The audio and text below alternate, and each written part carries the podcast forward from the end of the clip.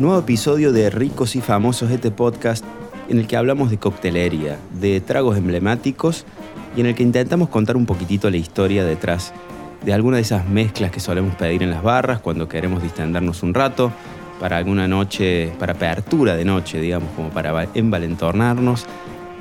Y hoy no va a ser la excepción, vamos a hablar de un cóctel que es muy famoso, que tiene una, una imagen, digamos, un aspecto visual muy atractivo. Pero no soy yo el que les va a contar cómo se prepara. Yo solamente voy a hacer unos breves comentarios. La que verdaderamente sabe del tema es mi compañera, que es Pipi Salbur. ¿Cómo estás, Pipi? Hola, ¿cómo estás? Re bien. ¿Todo bien? Bien. ¿Te gusta cómo te presento así o te, te meto presión?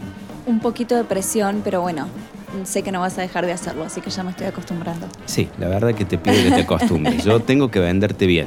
Además, digamos, sos una bartender muy reconocida. No lo digo yo, lo dicen las revistas. ¿Cuántas notas lo te han hecho? el diario, no sé, pero fueron unas cuantas. Cada tanto mm, una tía me ve en un diario y me manda fotos.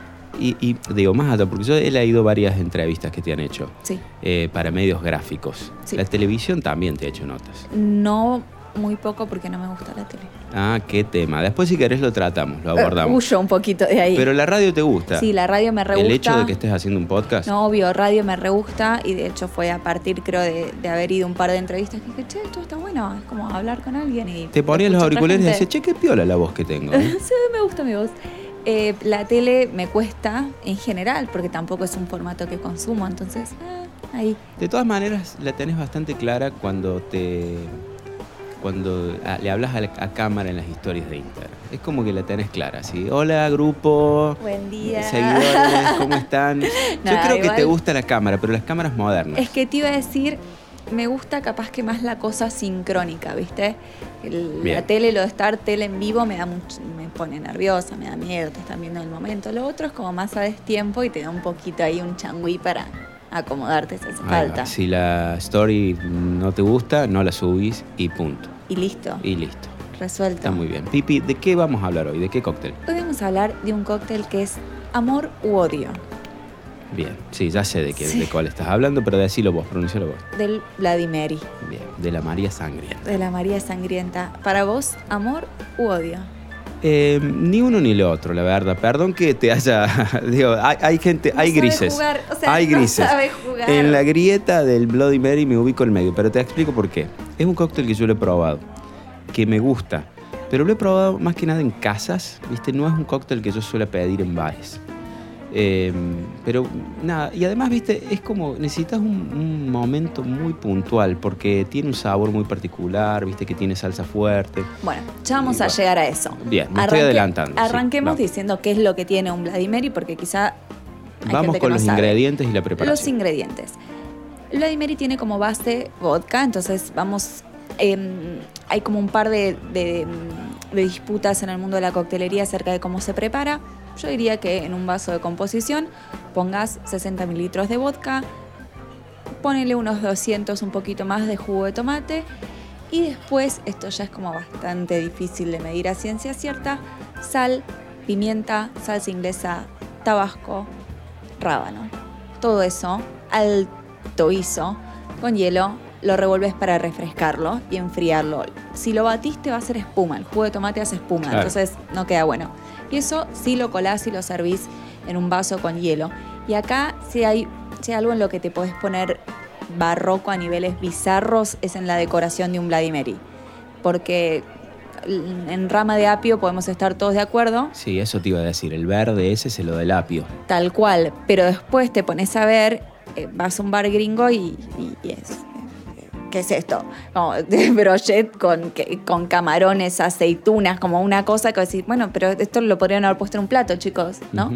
Pero es parte del encanto, como es un cóctel en el que podés hacer eso. Además tiene un sabor bastante sofisticado el Bloody Mary, ¿no? Sí, yo entiendo perfecto que, que no es para todo el mundo. Em, yo no es uno de los cócteles que más tomo, pero me pasa que me parece que por lo menos lo tenés que probar, porque puede que te termines enamorando de ese cóctel.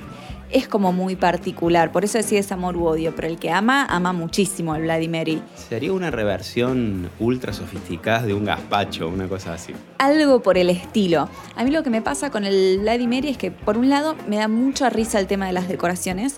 Em, tengo un humor particular y hay cosas como medio raras que, que, me parecen muy divertidas, pero es como llevado al extremo. Y es un cóctel en el que lo puedes hacer, porque en un dry martini vos no le puedes poner 40 aceitunas adentro. No funciona. Vladimir te permite llevarlo como a límites medio extraños y que sigue estando ok.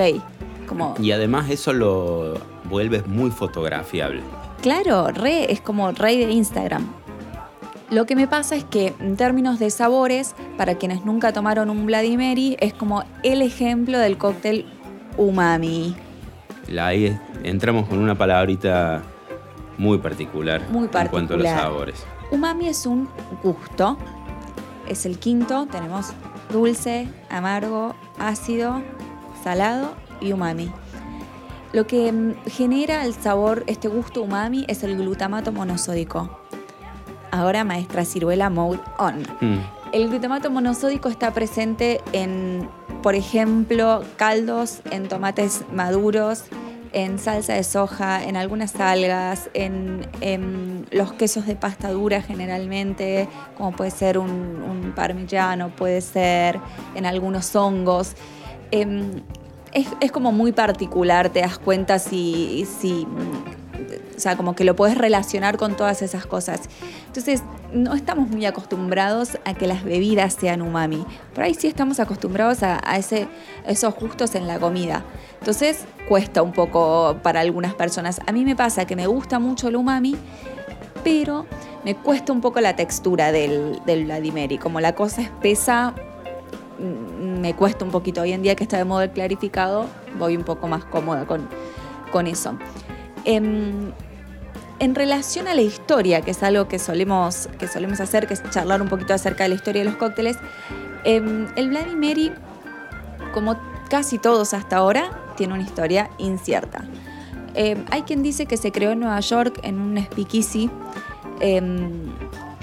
que fue durante la ley seca, que fue más o menos en, en 1920 hasta el 33, y que originalmente se llamaba Bloody Mayer eh, y que fue derivando hasta terminar llamándose Bloody Mary, como que cambió el nombre con el paso del tiempo. Linda historia. Y mi pregunta es, ¿el bloody, digamos, los sangrientos por el tomate o hay alguna historia por detrás? No tenemos idea, que eso es como que me da un poquito de bronca, porque creo que la historia podría estar mejor. Sí, es, uno podría inventar que es el, el, cóctel favorito de Drácula, por ejemplo. Alguna cosa por el estilo.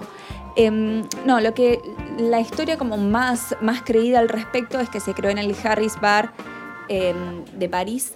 El Harris Bar de París se llamaba Harris New York Bar em, y era un bar que abrió un jockey, o sea, uno de los que andan a caballo, que era, él era norteamericano, se fue a París y se asoció con un tipo que tenía un bar en Manhattan, que desarmó su bar en Manhattan y lo mandó entero a París. Abrieron este bar al que dentro de todo le iba bien, pero el jockey se le empezó a ir la mano con, la caravana. Era la primera vez que tenía un bar. Ya saben que esto pasa. Sí, eh, sí, algo inédito, algo inédito. Algo que, nunca había pasado en la historia, que el dueño de un bar se pasó de caravana. Em, y un tipo que pasó a ser muy importante para la historia de la coctelería estaba ahí de bartender. El tipo fue Henry McKellon, eh, que tiene un par de libros publicados que hasta el día de hoy son referencia, y le terminó comprando el bar cosa que no, eso sí que no es tan, tan usual. un bartender, el bartender le compró el bar, que de hecho hizo que el bar fuese mega famoso, y entre los que trabajaban en ese bar había un tipo que fue el que creó este cóctel. Bien. Teóricamente. Em, el bartender que creó el Vladimiri después se fue a trabajar al Regis Hotel de Nueva York, o sea, volvió a cruzar el charco. Pensemos que durante la ley seca fue creo que uno de los momentos en la historia en los que los bartenders viajaron más. Era una época en la que no era tan fácil que vos cruzaras el charco de ida y de vuelta. Em, en los años 20, pero fue el momento en el que los bartenders no tenían otra opción que hacerlo porque en Estados Unidos no podían trabajar o podían trabajar en condiciones realmente muy difíciles. Entonces, como que fueron y vinieron. Y eso generó que se abrieran bares en otras partes del mundo, como este en, en París. Ahí se crea el cóctel y cuando el tipo vuelve a Nueva York, le va muy bien ese cóctel entre, entre los bebedores de esa ciudad y termina haciéndose famoso. El, el Bloody Mary, por la cantidad de ingredientes que tiene, ¿es fácil o difícil de reversionar? Em, mm, mm, no sé si es por la cantidad de ingredientes, o sea, sí, es, es- digo, es fácil de reversionar porque tenés mucho ingrediente umami a disposición. Claro. Como puedes cambiar cosas, puedes ponerle, no sé, en vez que salsa inglesa, salsa de soja, por decirte, o eh, salsa de almejas, como puedes ir cambiando un poco. Todos componentes polémicos, pero que Todo puede quedar muy bien. Puede quedar muy bien, Em, ¿no? Lo último que voy a decir en relación a, a este, a este bar de París al que no fui, porque cuando fui a París todavía no era bartender, era pipi pedagoga, Claro. entonces no me interesaba tanto la temática, es que otra vez aparece el cliente habitué de buena parte de los bares del mundo. Parece ser que hubo una época en el mundo en el que si vos tenías un bar y el bar estaba bueno, un día abría la puerta Ernest Hemingway y te caía al bar. O sea, el tipo, ya hablamos de él, que era, tomaba su, mojito en, la bodeguita al medio y su daiquiri en la Floridita en La Habana y también era habitué de este bar y habitué de no sé cuántos otros bares del mundo. Genio de la vida. Sí, sí, ni hablar. Y además Hemingway es tan famoso por, su, por sus novelas, por sus cuentos, eh, como por su digamos, personalidad bastante fuerte, ¿no? Porque Hemingway, hay biografías que testimonian que era un tipo de un temperamento heavy. Su, su, la forma en que terminó con su vida es bastante elocuente al respecto. Así es. Em, Bueno, y te hago un comentario Sí. con respecto a eso, Pipi, porque mm, no sé si viste eh, Once Upon a Time in Hollywood, la, la película de Tarantino. sí, señor. Larga, qué larga la película. No sé, a mí me pareció extraordinaria. Pero después, si querés, discutimos del cine, porque a mí me gustó mucho y también tuve estas discusiones con otras personas. Pero hay una escena muy, este, muy emblemática en la que Cliff Booth, que es el personaje de Brad Pitt, está tomando un Bloody Mary. Y por lo que estuve averiguando, porque yo quería ver, en realidad, ¿sabes qué, qué me pasó? Estaba buscando ese, ese frame, digamos, esa escena de la película en la que están los dos tomando un cóctel. Y me enteré que el lugar en el que Tarantino filma esa escena es un bar que todavía existe, que tiene más de 100 años, y que se llama Musso and Frank Grill. Ah, sí, es muy conocido. Y además tuvo muchísimos clientes. Sí, de ese Sinatra tipo. no era cliente. No sé si específicamente Sinatra, posiblemente porque también le gustaba mucho beber, pero estuvo Marilyn Monroe, de escritores, además de Hemingway, estuvo este, John Steinbeck, estuvo este, Scott Fitzgerald, Francis Scott Fitzgerald, y uno que también era un abonado a la bebida, que era Bukowski, ¿no? Charles. Bukowski. Así que me parece, a mí eso- esas referencias, esos guiños que tiene el cine Tarantino me encantan. Sí, sí, sí, a mí también. Muy larga la película, es lo último que voy a decir al respecto, Bien. pero muy linda.